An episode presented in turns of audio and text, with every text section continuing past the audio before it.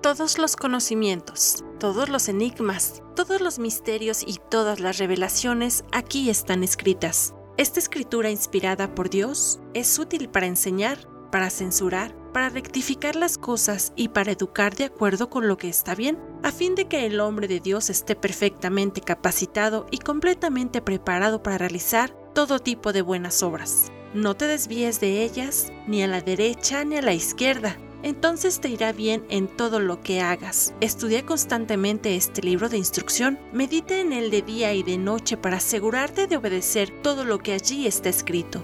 Solamente entonces prosperarás y te irá bien en todo lo que hagas.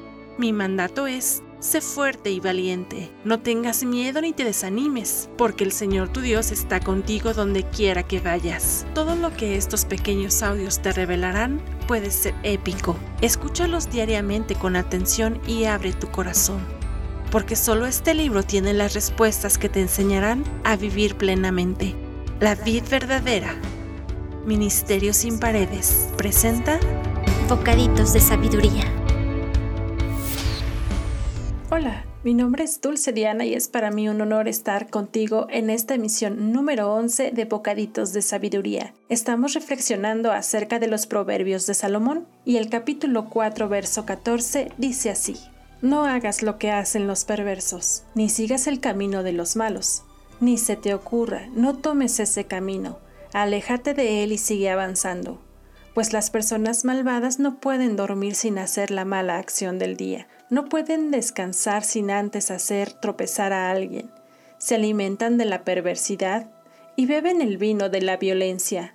El camino de los justos es como la primera luz del amanecer que brilla cada vez más hasta que el día alcanza todo su esplendor pero el camino de los perversos es como la más densa obscuridad, ni siquiera saben con qué tropiezan.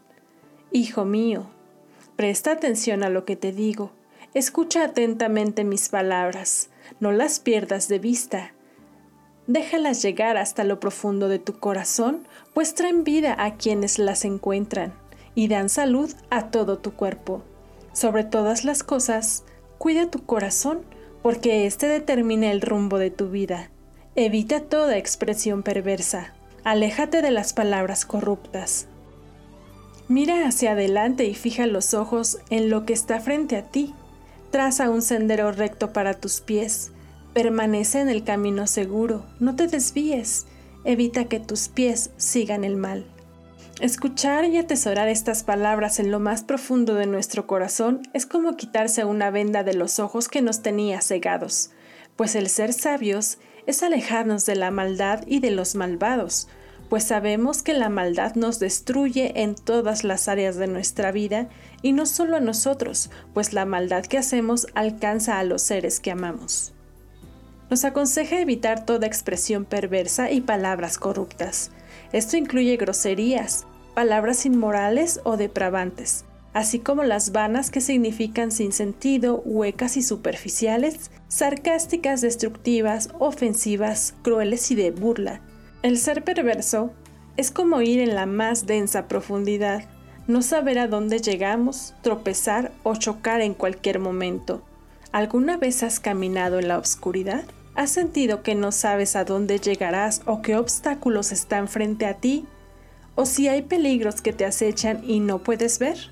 Pues déjame decirte que cuando estamos alejados de Dios somos así de vulnerables, porque la maldad y la perversidad en cualquier momento nos acechan, nos hacen caer y perder el rumbo.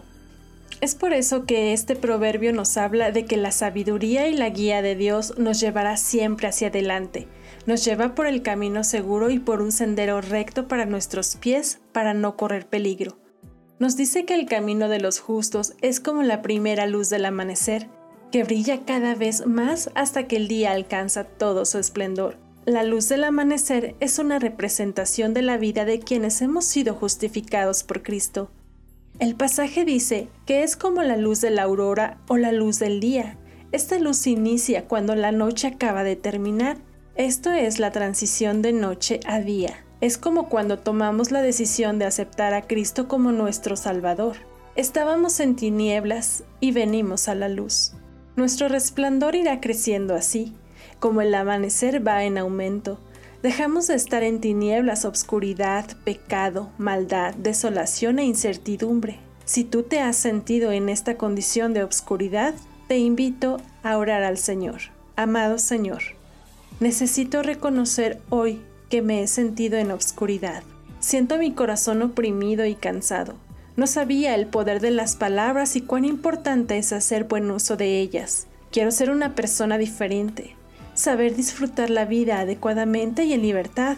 Quiero que mi vida vaya en aumento como la luz del amanecer y que tu luz resplandezca sobre mí. Ayúdame, enséñame cómo. Jesucristo, te abro mi corazón para que entres y seas mi Señor. Amén. No desistas. Dice un dicho bien dicho que cuando más oscurece es porque está a punto de amanecer y tu hora de brillar ha llegado. Solo como dice el intro de cada bocadito, sé fuerte y valiente. Y por favor, comparte esta palabra de vida con alguien que lo pueda necesitar. No olvides también visitar nuestra página de Facebook, La Vid Restaurando Vidas. Bendecido día y hasta la próxima.